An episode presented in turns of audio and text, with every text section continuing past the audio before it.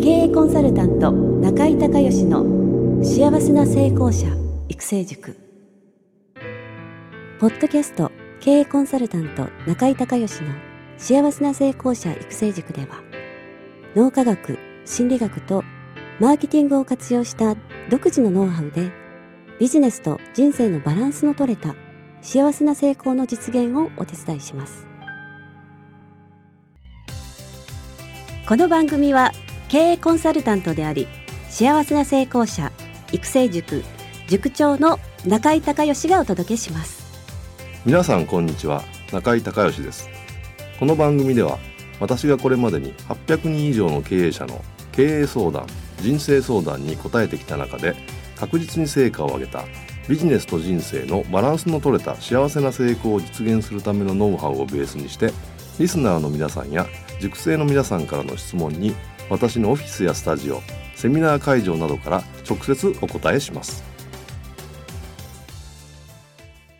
リスナーの皆さんこんにちは。経営コンサルタントの中井隆義です。え今日はですね名古屋の、えー、キャッスルプラザか中井塾の月例会をやっておりまして、えー、名古屋の会のメンバーがですねたくさん今日はお集まりなんですけども、えー、その中で今回は平成の坂本龍馬さん。はい、はい、えー、龍馬さんのご質問を、えー、お受けしたいと思います。はい、よろしくお願いします。はい、えっ、ー、と今私の、はい、今今ちょうど本当に悩んでいる、はい、問題なんですが、はいはい、ビジネスパートナーをお選ぶ基準、はい、ビジネスパートナーを選ぶ基準。はい、はい、これから、はい。えー、永続的に、はい。えー自分の仕事にプラスになる。成功に導いていけるビジネスパートナーを探すときに、はい、本当にその人でいいのか。あなるほど、はい。うん、そこがすごく今悩み,、はい、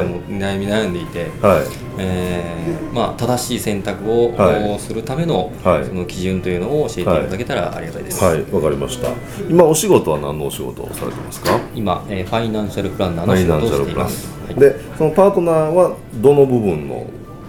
その仕事を担当する方ですか？はいえー、まあ、あるいは複数？そうですね複数ですね。はい、はいえー、今、はい、まあ僕が今までやってきた証券の、はい、知識それから保険の知識っていうのがあるんですけど、はい、おまあ、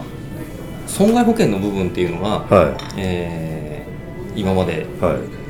経験をしてきてないので、うん、まあ、そこの部分では自分がやるより他でお願いした方がいいかなというのと、それから保険の部分でも一人でやる、えー、一つの会社を使うより、まあ、いろんな会社を使う方がいいと思うので、はい、その部分でのおどこと組むかっていう。あなるほど、はい、それを今悩んでいます。あなるほど。はい。わかりました。あのね、えー、まず一番大切なのはいつも言ってることなんですけどやっぱりミッションなんですね。そもそも龍馬さんが、えー、何のためにあのあ大丈夫ですよ。あのー、今の会社を、えーまあ、経営してるのかっていう、まあ、ミッション。これも基本の基本ですよね、はい、でこのミッションに見てもらって共感できない人も全然無理ですよね、はい、あなるほど。当たり前の話ですけど、はい、それからそのミッションから導き出せるビジョンがありますよね、はい、でこれもそのビジョンをそのパートナーになる、まあ、候補者の人に話すもしくは見てもらった時に、はい、ちょっとこれ僕とは違うなっていうとやっぱこれもうまくいかないですよね。なるほどなるほど。それからもう一つ大切なことはバリュー価値観、はい、えー、その仕事を進めていく上で、えー、龍馬さんが大切にしてる価値観が必ずあると思うので、はい、今度やっぱりトップ3ぐらい、うん、でこれに対してやっぱりその価値観って人によって違うので、はいここがやっぱり合わないと、うん、例えばそのお客さんを優先するのかだから、もちろんお客さん優先しないといけないんだけどその中でも、はい、その商品という形を優先するのか、はい、もしくはそのプランという形を優先するのか、もしくは価格っていうのを優先するのか、まあ、いろんなあるじゃないですか、はい、で何が正しいじゃなくて、価値観の問題なんで、だからその仕事の進め方もできるだけその寄り添ってあげるような形にするのか、自分で考えてもらうような形にするのか、はい、それともそのもっとテンプレート的なものを用意してみたいなお進め方ってあるじゃないですか、はい、そういった部分の価値観が合わないと一緒に仕事していく上でやっぱりお互いストレスになるので、まずはこの3つね。ミッションビジョンバリューこれすごく大事です、はいえー、そして、まあ、当たり前の話ですけどその専門家としてのスキルですよね、はい、この損害保険を、まあ、今扱ったことはないということなんですけども、はい、じゃあ扱ったことがある人なら誰でもいいというわけじゃないですよね。そうですね。で損害保険の中でも得意不得意いろんな細かなジャンルがあるじゃないですか,、はい、だからそのやっぱ専門的なスキルでその龍馬さんがどの部分を重視しているのかということによって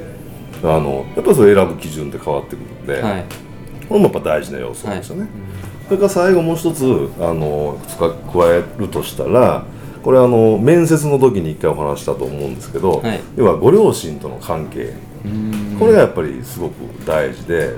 で、まあ、イメージしてるのは男性ですか？これパートナー。いや、えー、女性でもいい。女性でも、はい、じゃああのー、両方お父さんとお母さんのことを聞いたらいいと思うんですけど結局その親子関係が、えーまあ、うまくいってないと、はい。例えば龍馬さんが社長でその人が、まあえー、パートナー的な、はい、まあ、社長とちょっと関係がどうなのか分かんないですけど、はい、上司的な形ににもしなるんだったら、はい、えー、潜在意識の中ではお父さん役を演じないといけないのでで息子役を演じてしまうので、えー、あのお父さんと仲が悪いとほぼ間違いなく何かの形でトラブルが起こるので。なるほど。ので、えー、これお母さんの場合も、えーあの同じなんですけどあの女性だったらね同じことが起こるので、えー、その面接をする時にあなたの質問はあなたのお父さんを私に紹介するとしたら、はい、どんな人だと紹介しますかっていう。お母さんも一緒。あなたのお母さん私会ったことないですけど、えー、もう紹介私に紹介するとしたらどんなお母さんですか？どんな人ですか？と聞いてください必ず。でそして答えに正解不正解はないんですけど、はい、その紹介の仕方に違和感を覚えたら、はい、やめた方がいい。ああなるほど。へえそうこれも面接のもう必ず聞く質問なんですね。同じ関係に、うん、おそらくなるだろうという。なるという潜在意識の中で、あの親子関係が悪くてお父さんのことを恨んでるとすれば何かのきっかけでそのトリガー引き金が引かれた時に無意識になんか出ちゃうんで。なるほど。だからそれは必ずあの、ね、大きい会社だったらまたそれはそれなりにカバーできるんですけど、えー、特に今回まあね小さなチームでっていうのが、えー、あの関係が濃密になるので、えー、そこはチェックしておいた方がですね。だから復習しますと、えー、そもそもの会社の、えー、ミッションそれから将来のビジョン大切にしているバリュー、はい、その人の専門スキルと、まあ、龍馬さんが重視しているスキル。をちゃんと兼ね備えているかどうか、はい、で最後に親子関係。これを全部チェックして OK だったらいいんじゃないでしょうか。なるほど。永続的に一緒に成功に導いてもいけると、うん、うんで逆に言うとこの一つでもダメだとちょっと厳しいと思いますよ。なるほど、うん。まあ、短期的にはいけるかもしれないですけど。なるほど。なるほどずっと長期っていうことになると。この今の 5, 5つの部分で、はい、えー、妥協してはいけないもう最低限の5つという。うんなるほどね。もし妥協できるんだったらもうスキルでしょう。そこは後で身につけることができる。でもそれ以外もう無理です人って変わらないからなるほどよくわかりました。はい。よろしいでしょう。はい。ありがとうございます、はい、はい、ありがとうございます。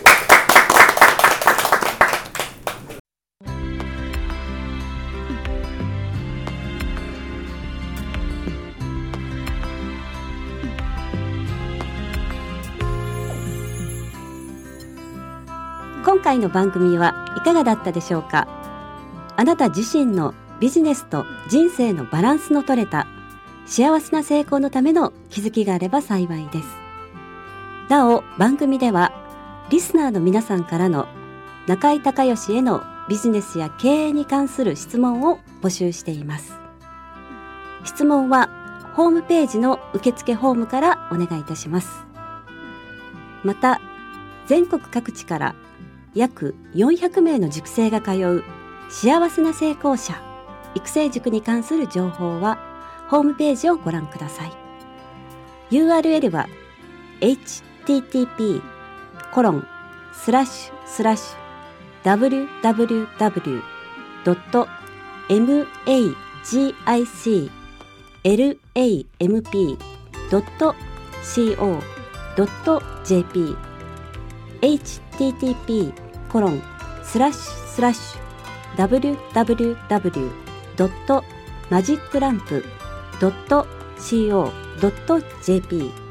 または中井隆義で検索してください。ではまたお耳にかかりましょう。